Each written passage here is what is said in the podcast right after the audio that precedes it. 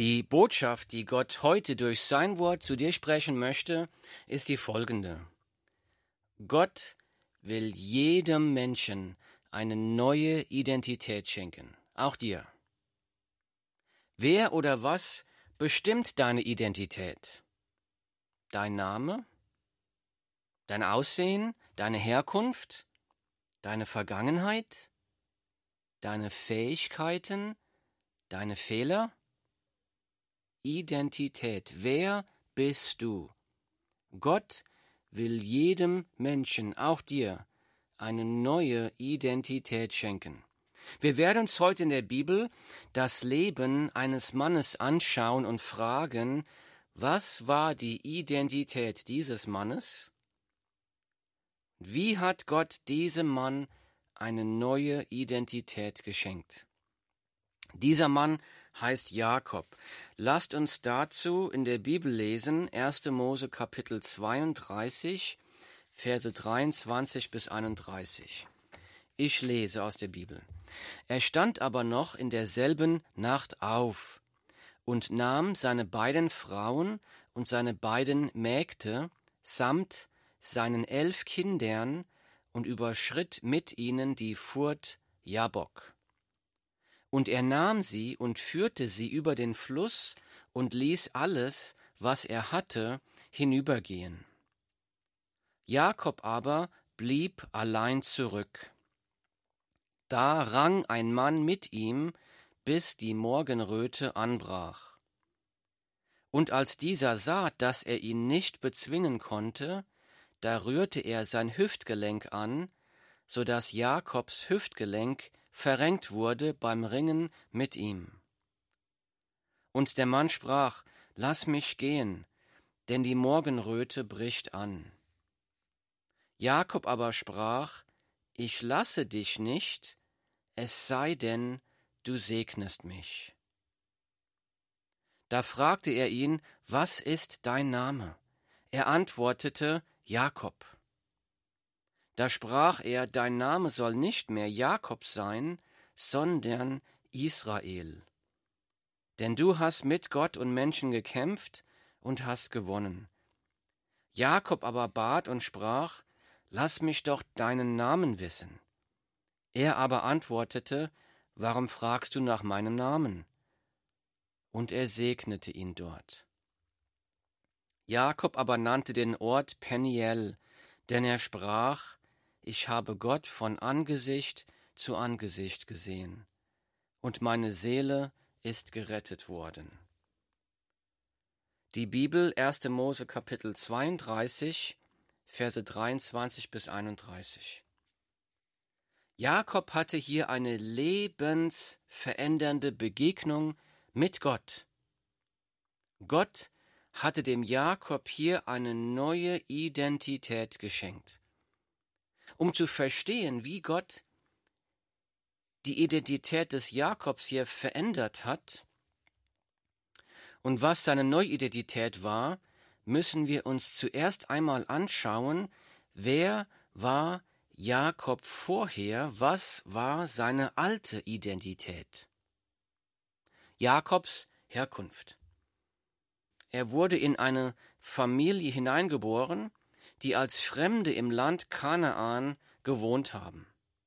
Seine Eltern waren Isaak und Rebekka. Abraham war sein Opa. Jakob hatte einen Zwillingsbruder, Esau. Esau war der Erstgeborene, Jakob war der Jüngere von den beiden. Jakobs Vergangenheit. Als Jakob noch im Mutterleib war, da hat er schon mit dem, seinem Bruder Esau gerungen, die haben da schon gekämpft im Mutterleib.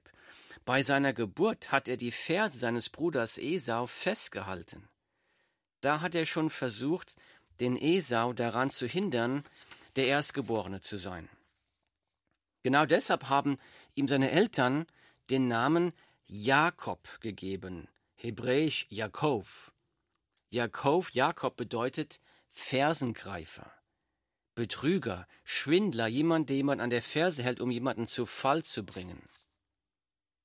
Als die Jungen älter waren, hat Jakob seinem Bruder Esau schamlos manipuliert und übervorteilt und ihm so das Erstgeburtsrecht für ein Linsengericht gestohlen. Später wollte ihr Vater, der altgewordene Isaak, vor seinem Tod seinem erstgeborenen Sohn Esau den Segen geben.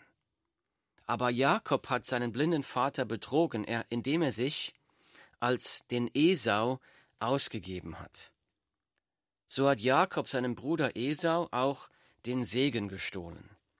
Jakob war ein Betrüger, jemand, der über Leichen ging, um sich selbst Vorteile zu erschwindeln. Das war Jakobs Identität. Weil Jakob den Esau zweimal betrogen hat, wollte Esau, sein Bruder, den Jakob umbringen. Deshalb musste Jakob zu seinem Onkel Laban fliehen, um sein Leben zu retten. Er hat bei seinem Onkel Laban 20 Jahre verbracht. Es ist interessant, wenn Gott uns mit einer Sünde konfrontieren möchte, die wir in unserem Leben haben, da bringt er uns manchmal zu Menschen, die die gleiche Sünde haben, und so bringt Gott den Jakob zum Laban, der noch ein größerer Betrüger ist als der Jakob selbst.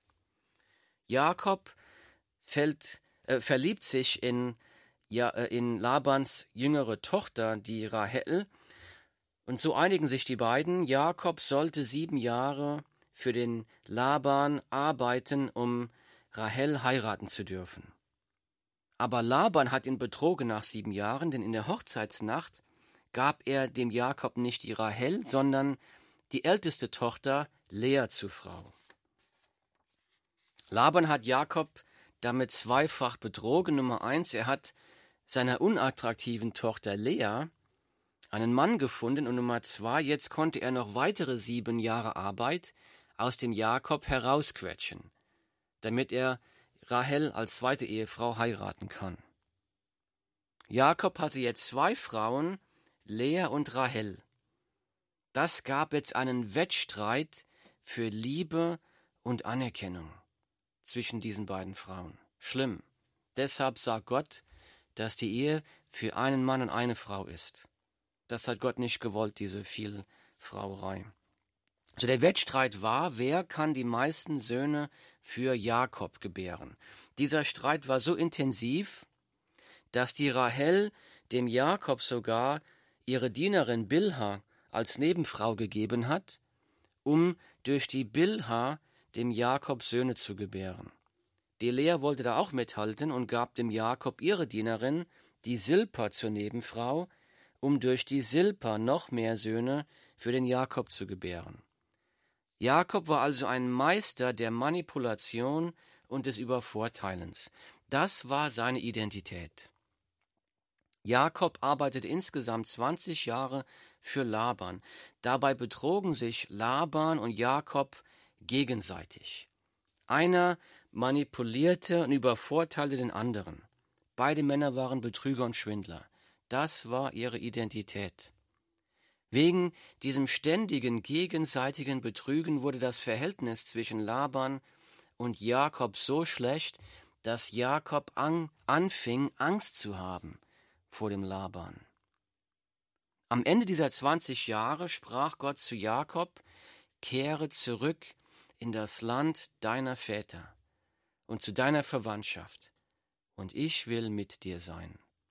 1. Mose Kapitel 31 Vers 3 Aus Angst vor Laban nahm Jakob jetzt seine Frauen, seine Kinder und seinen Besitz und machte sich heimlich bei Nacht und Nebel auf und davon, ohne dass Laban etwas davon mitbekommen hat. Er hat Angst gehabt vor Laban. Drei Tage später findet Laban das heraus. Er jagte dem Jakob nach, aber Gott hat den Jakob von Labans Wut gerettet. Und jetzt ist Jakob auf dem Weg zu seiner Heimat. Da gab es allerdings ein sehr großes Problem, denn Jakob musste 20 Jahre vorher von zu Hause aus fliehen, weil ihn sein Bruder Esau umbringen wollte. Deshalb sandte Jakob jetzt Boten zu Esau, um herauszufinden, ob Esau dem Jakob in der Zwischenzeit vergeben hat. Ich lese, hier steht in der Bibel jetzt, und die Boten kehrten wieder zu Jakob zurück und berichteten ihm, wir sind deinem Bruder Esau, wir sind zu deinem Bruder Esau gekommen, und er zieht dir auch schon entgegen und vierhundert Mann mit ihm. Da fürchtete Jakob sich sehr, und es wurde ihm Angst. 1. Mose Kapitel 32, Vers 7 und 8.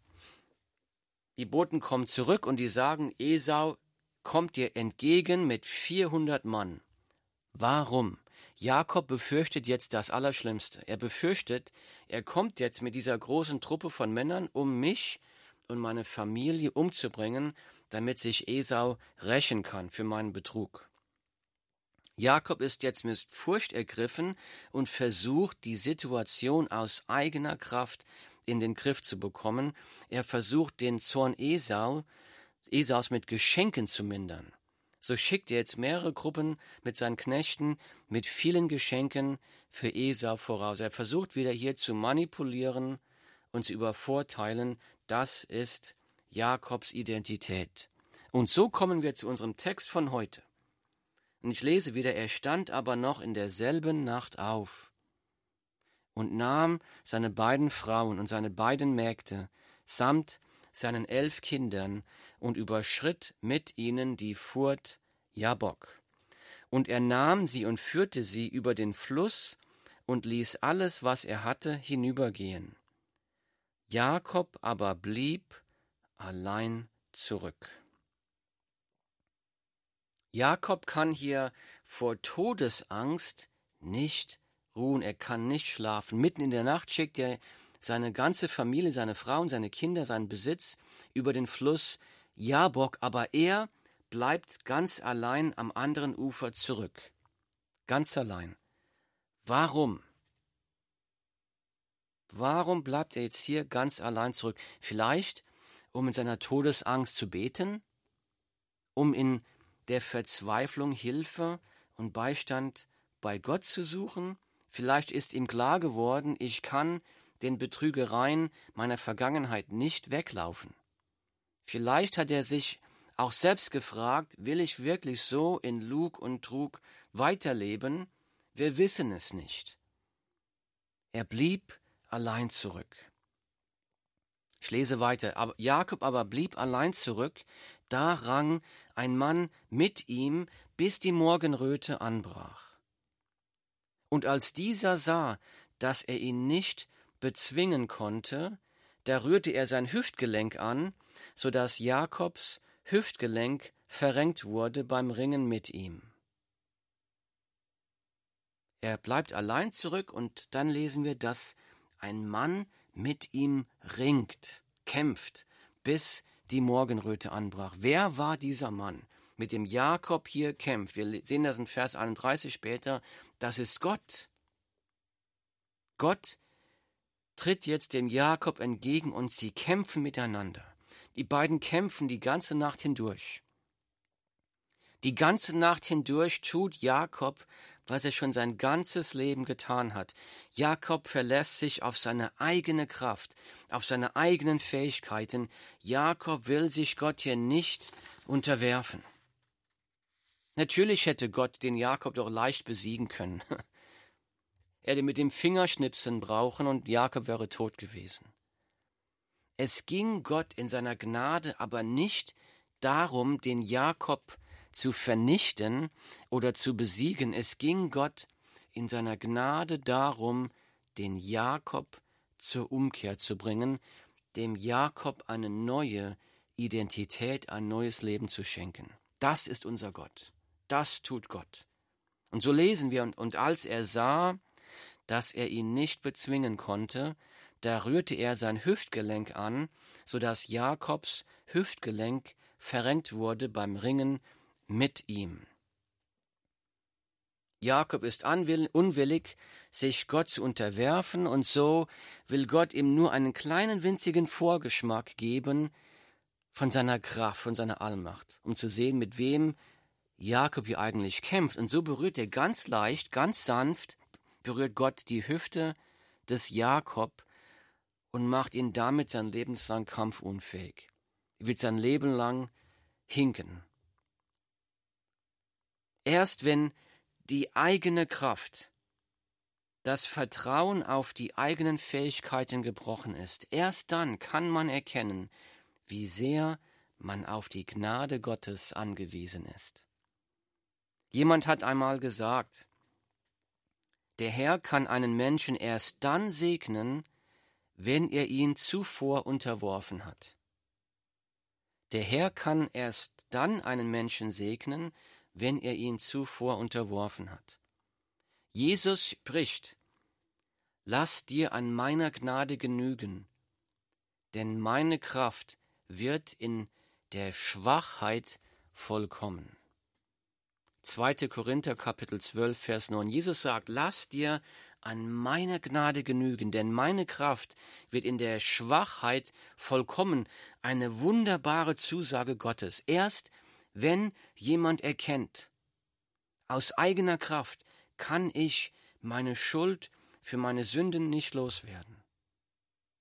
Erst wenn jemand erkennt, aus eigener Kraft kann ich in den Augen Gottes nie ein guter Mensch sein. Erst wenn jemand erkennt, aus eigener Kraft kann ich nicht so leben, wie ich soll, erst dann erkennt man, ich brauche einen Retter. Erst dann erkennt man, Jesus ist für meine Sünden am Kreuz gestorben, um mich zu retten. Ich brauche die Gnade. Ich brauche diese Gnade, die Gott mir in Jesus Christus anbietet. Ich brauche Jesus. Ich brauche die Kraft Gottes. Ich brauche Jesus und brauche seine Hilfe, seinen Beistand für mein Leben. Erst dann kann Jesus in einem Menschen anfangen, mit seiner Kraft zu wirken, zu verändern, neu zu machen. Erst dann wird die Kraft Gottes in einem Menschen, in einer Schwache des Menschen vollkommen sichtbar. In seiner Gnade zeigt Gott dem Jakob hier, dass er die Gnade Gottes braucht. Oh, wie süß und wie köstlich die Gnade Gottes ist, wenn man das erkennt. Wie wunderbar. Aus Liebe zwingt sich Gott niemandem auf. Liebe muss frei gewählt werden. So wie wir diese Gnade erkennen, dann müssen wir sie auch in Liebe ergreifen. Frei wählen. Deshalb tut Gott jetzt so, als ob er von Jakob weggehen wollte. Ich lese weiter. Und der Mann, also Gott, sprach, Lass mich gehen, denn die Morgenröte bricht an. Jakob aber sprach, Ich lasse dich nicht, es sei denn, du segnest mich. Jakob hat jetzt erkannt, mit wem er hier kämpft. Er hat jetzt erkannt, wie köstlich, wie herrlich, wie wunderbar die Gnade Gottes ist. Und so sagt Jakob zu Gott, ich lasse dich nicht gehen, bis du mich segnest. Wunderbares Gebet. Was ist hier auf einmal los? Was ist hier passiert? In Hosea in der Bibel, Kapitel 12, Verse 4 bis 5, da lesen wir noch etwas genaueres über diesen Kampf zwischen Jakob und Gott. Und ich lese. Schon im Mutterschoß hielt er die Verse seines Bruders. Und in seiner Manneskraft kämpfte er mit Gott. Er kämpfte mit dem Engel und siegte. Er weinte und flehte zu ihm. Die Bibel, Hosea Kapitel 12, Verse 4 und 5.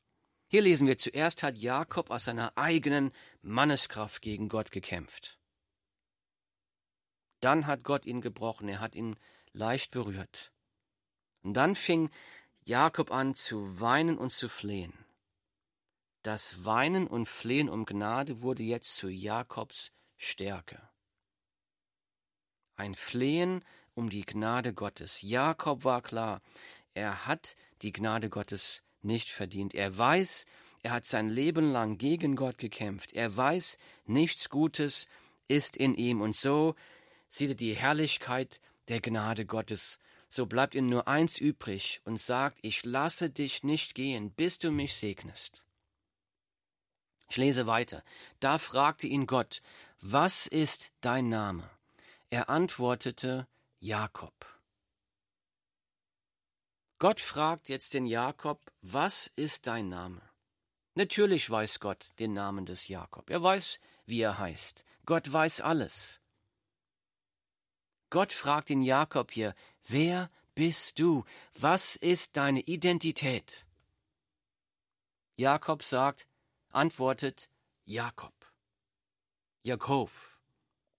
Jakob bekennt, ich bin Jakob, Jakob, der Fersengreifer, der Betrüger, der Schwindler, jemand, der andere übervorteilt.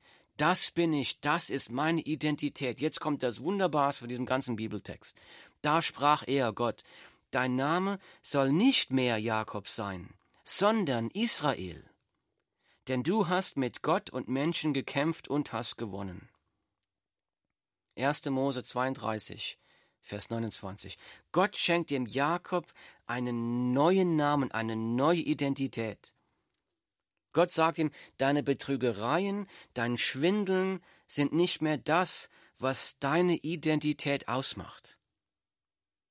Du bist nicht mehr von deiner Vergangenheit definiert, du bist von deiner Vergangenheit befreit.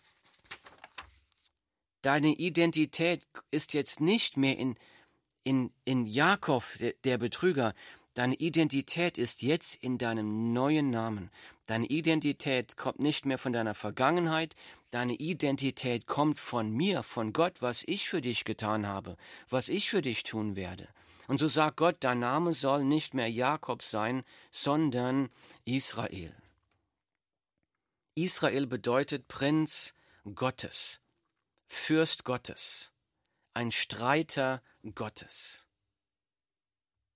Und so endet unser Text, Jakob aber nannte den Ort Peniel, denn er sprach, ich habe Gott von Angesicht zu Angesicht gesehen und meine Seele ist gerettet worden.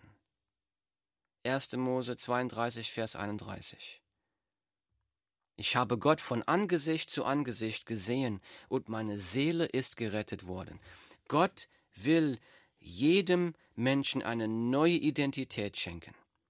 Jesus Christus ist für unsere Sünden am Kreuz gestorben, um uns, dich und mich von unseren Sünden zu befreien.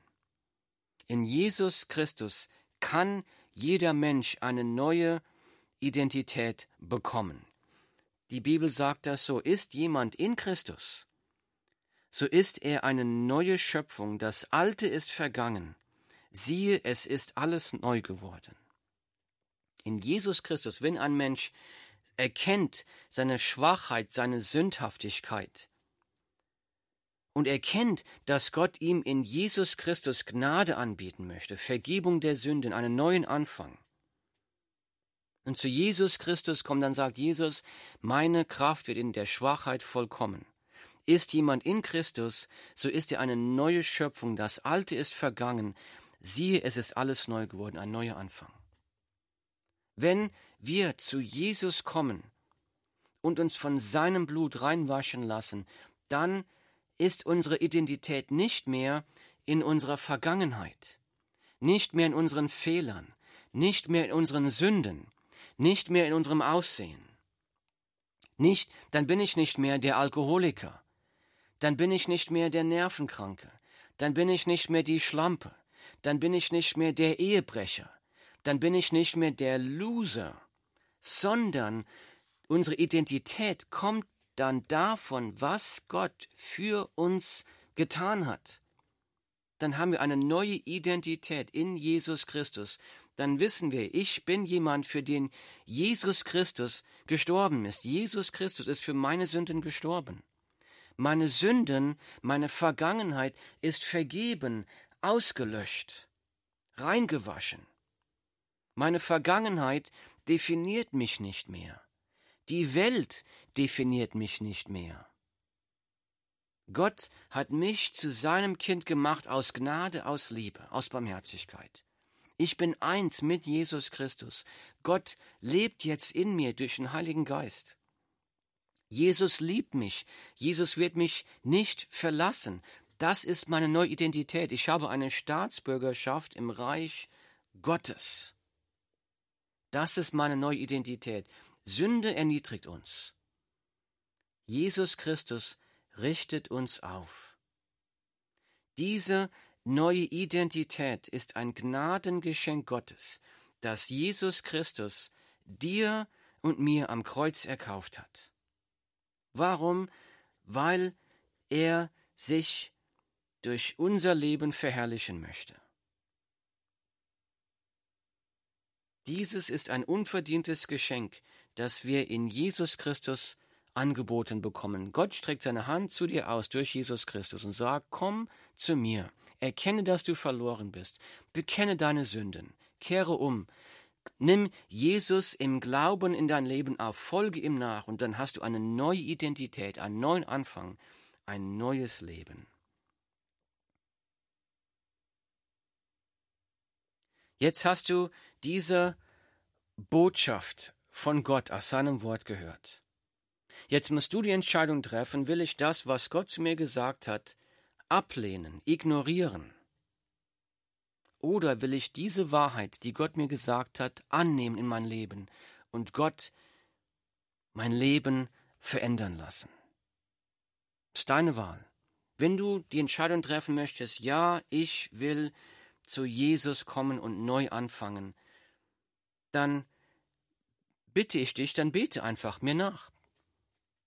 Bete mir nach. Bete mir nach. Herr Jesus Christus, ich bekenne, dass ich ein Sünder bin.